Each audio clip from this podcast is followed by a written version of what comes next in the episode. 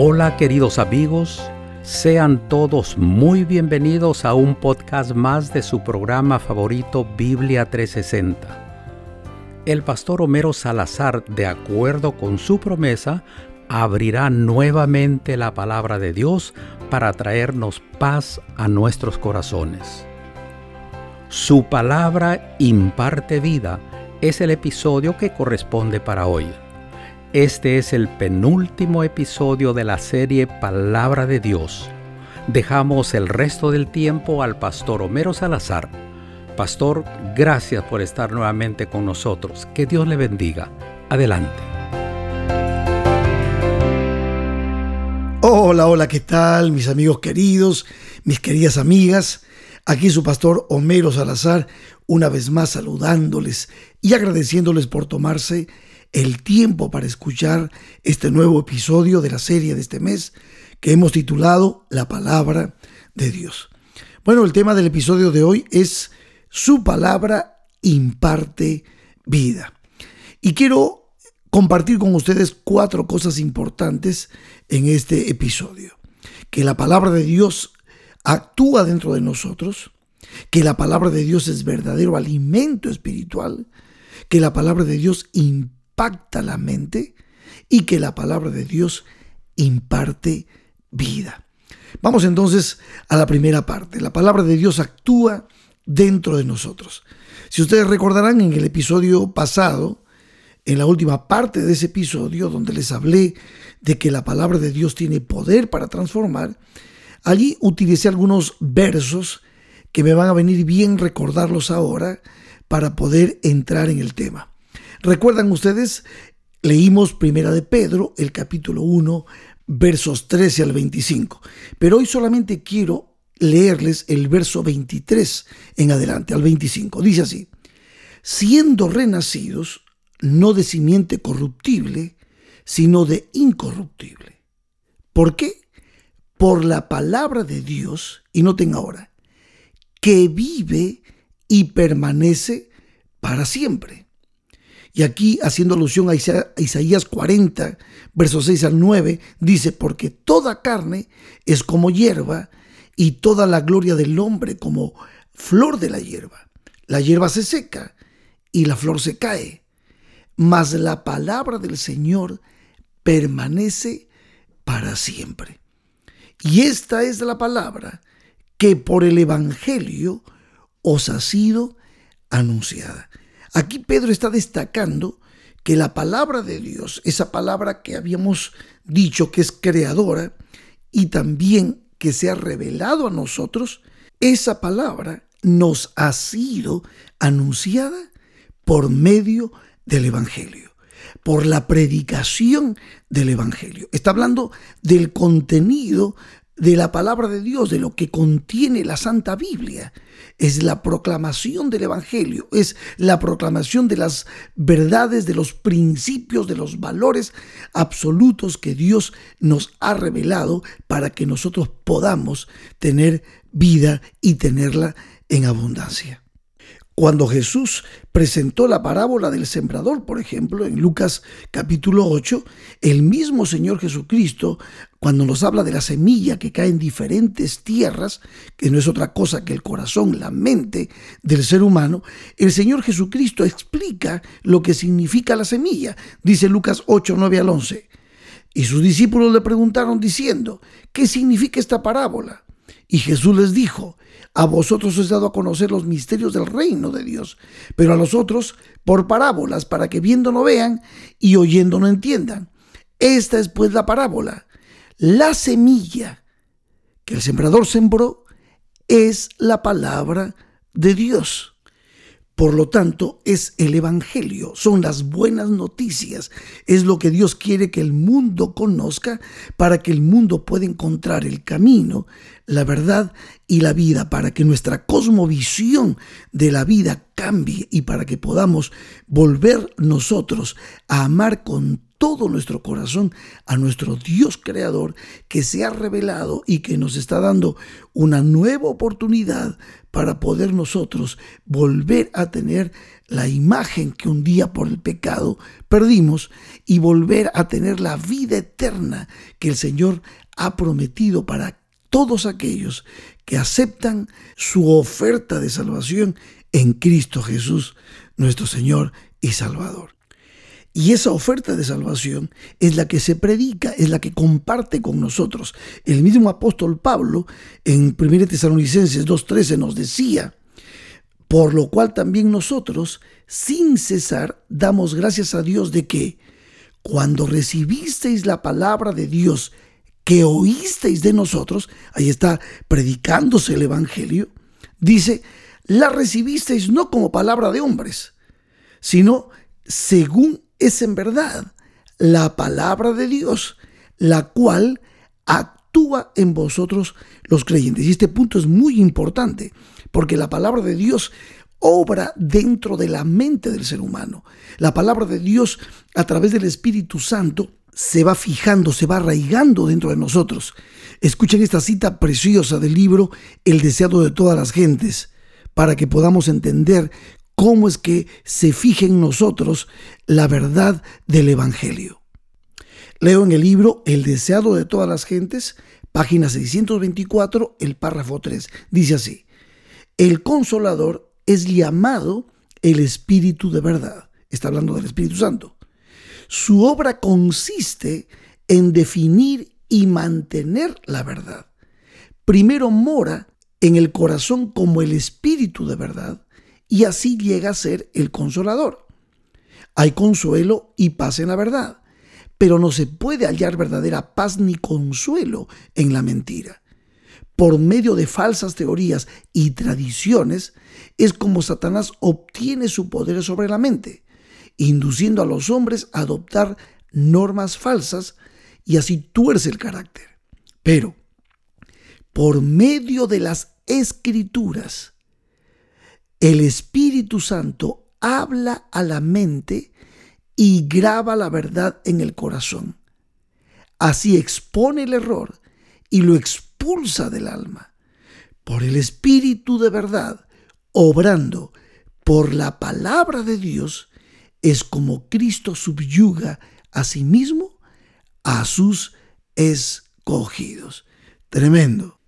Entonces, mis amigos, en estos versos que hemos leído en esta primera parte, hemos visto que la palabra de Dios vive y permanece para siempre, que es anunciada por medio del Evangelio, que es como una semilla que se siembra en la mente y por supuesto actúa dentro de nosotros por obra del Espíritu Santo, quien es el encargado por medio de la palabra de definir y mantener la verdad dentro de nosotros en nuestras mentes.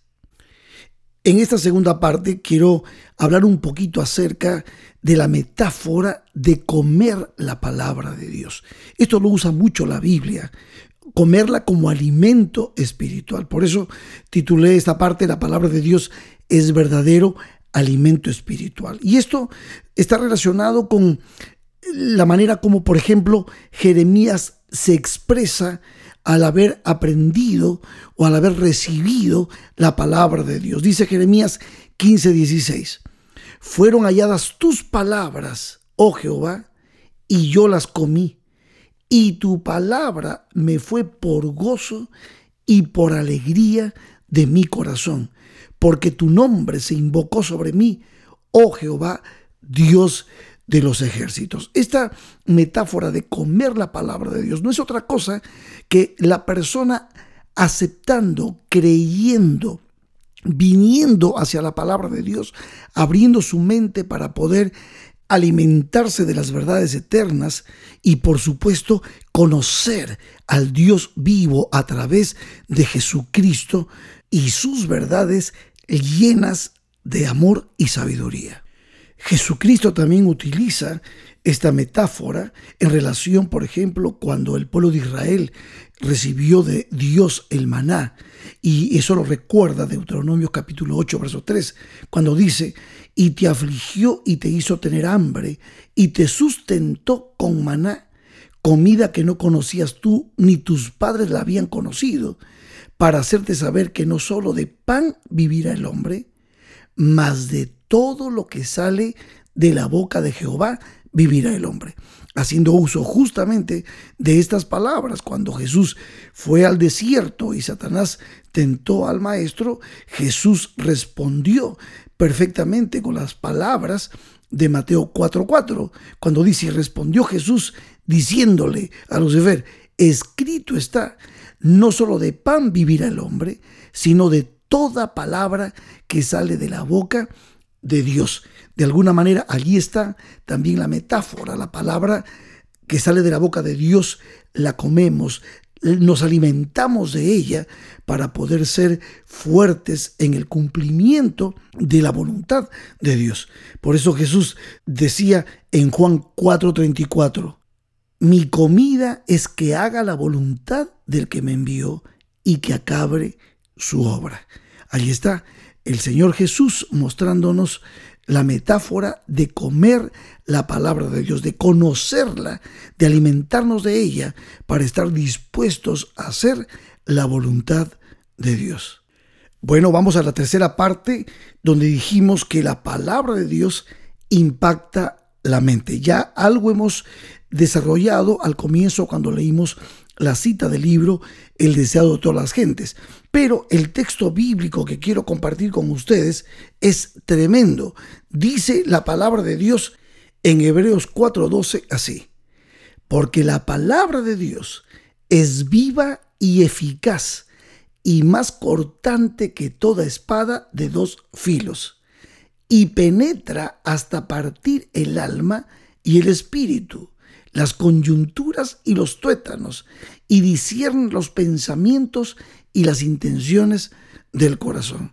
Esta es una tremenda cita, es un texto que el apóstol Pablo escribe, y wow, lo que dice es impresionante.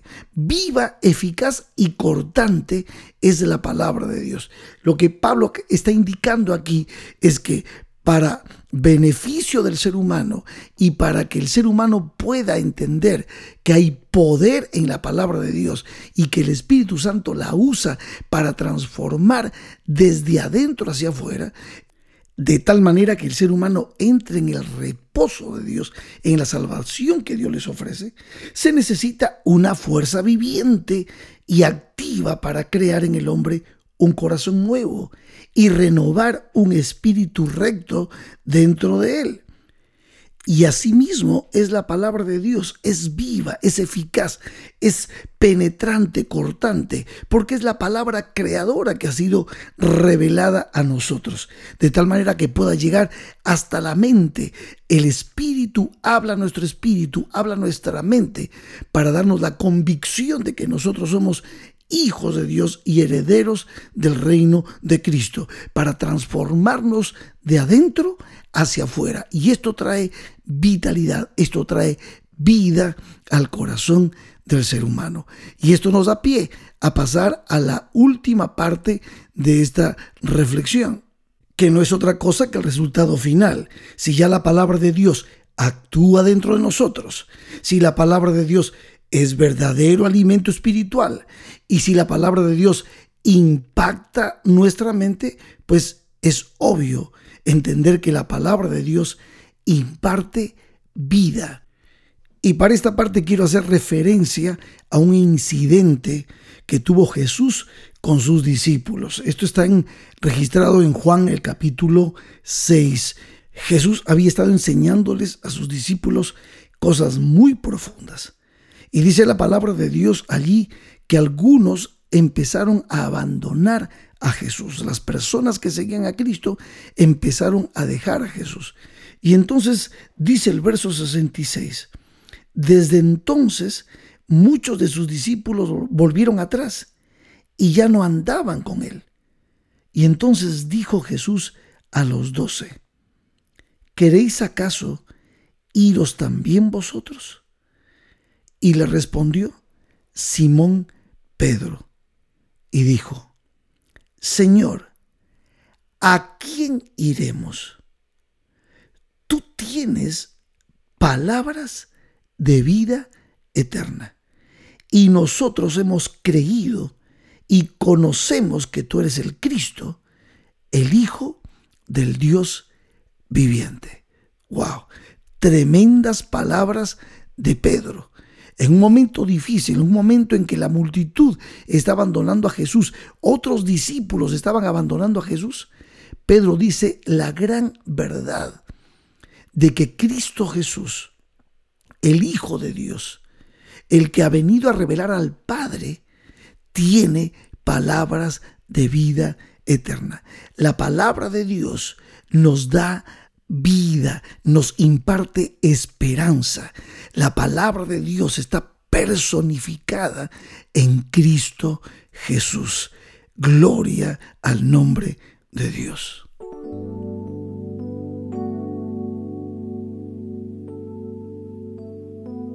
Mis amigos queridos, hemos llegado a la parte final de nuestro episodio de hoy.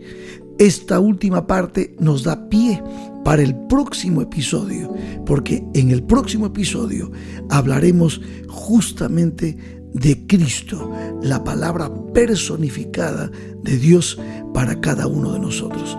Gracias por su atención y su tiempo y nos veremos pronto. Amén.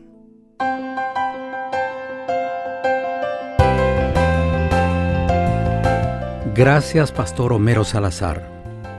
Mis amigos, lamentamos que el tiempo por hoy se está terminando.